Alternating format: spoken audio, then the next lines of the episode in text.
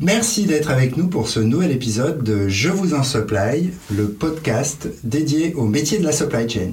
Je demande à mon invité de laisser au vestiaire sa casquette de promoteur d'une entreprise et de nous parler de son parcours. Et, à travers ce voyage, de nous parler des différents métiers qui s'offrent aux acteurs de la supply. Pour ce quatrième épisode, nous recevons Philippe Aymar, expert en supply chain, consultant indépendant, professeur à l'EM Lyon et à l'université. Bonjour Philippe. Bonjour Laurent. Parle-nous de ce que tu appelles le narratif ah. chez Amazon. J'ai trouvé ça passionnant.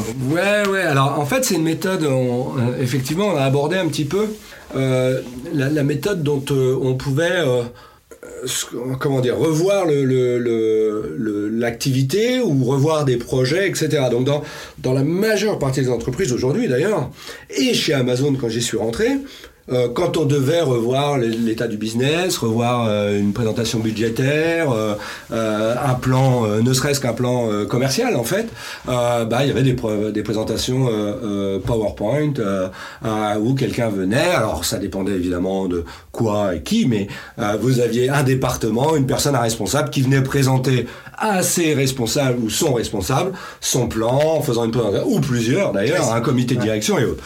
Et donc et ça sous forme euh, bah, classique de présentation PowerPoint où la, la personne présentait. En fait, dans la, je ne me rappelle plus l'année, mais on va dire 2004-2005, quelque chose très rapidement, pour moi en tout cas, euh, en fait, euh, Jeff avait a décidé de bannir les PowerPoint et de dire on, le PowerPoint est un mauvais outil pour notamment ce genre de PowerPoint pour faire peut-être euh, un petit peu de show commercial, euh, des shows commerciaux et oui, mais euh, surtout pas faire de la formation éventuellement, mais surtout pas pour faire de la business review et comprendre un nouveau projet, une nouvelle initiative ou ne serait-ce que comprendre quel est le budget de l'année prochaine et évidemment ce que vous allez faire pour atteindre ce budget.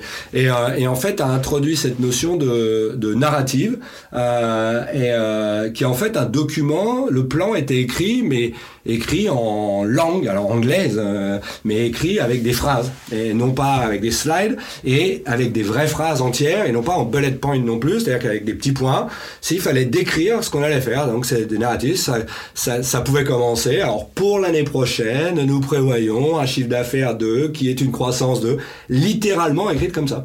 Et euh, ce document... Si on n'a pas la personne et qu'on a juste le PowerPoint, c'est vrai que souvent ça peut être un peu parfois déroutant parce qu'on a le PowerPoint on reprend le truc et ah je me rappelle plus ce qu'il bah voilà ce qu'il a dit exactement. des trucs et là tout est dans le texte. Exactement. Là tout est écrit. En fait l'avantage en fait c'est ça. Le, les, deux principaux euh, euh, points et que Jeff a avancé c'était de dire un dans beaucoup de présentations PowerPoint euh, la qualité ressortie ressentie pardon par la personne qui reçoit ce PowerPoint va être énormément due à la qualité du présentateur et vous l'avez sûrement tous vécu comme moi, euh, vous avez des gens très doués pour faire des présentations et les, expliquer, et vous avez des gens moins doués.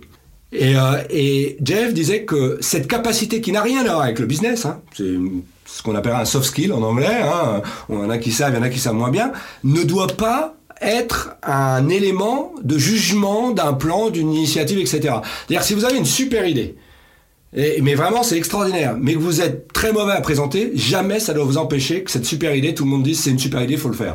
Donc en fait, en éliminant cette partie-là, ça permettait à des gens qui n'avaient pas forcément un caractère à faire des présentations extraordinaires, etc., bah, de passer leurs idées et que l'idée ne soit pas du tout entachée par quelqu'un qui bafouille, euh, qui a besoin de lire euh, des notes parce qu'il est, il est pas à l'aise devant un public, etc. Donc en fait, ça c'était le premier point. Le deuxième point, c'était qu'effectivement, et tu l'as dit, c'est que dans une, une présentation PowerPoint, justement, quand vous êtes bon, vous n'écrivez surtout pas tout sur vos points. C'est-à-dire que vous mettez des, des, des, chaque slide, vous mettez des points, et, après, vous allez commenter autour. Et c'est ce qui fait d'ailleurs la qualité d'une vraie bonne présentation PowerPoint. J'en suis sûr si vous en avez eu.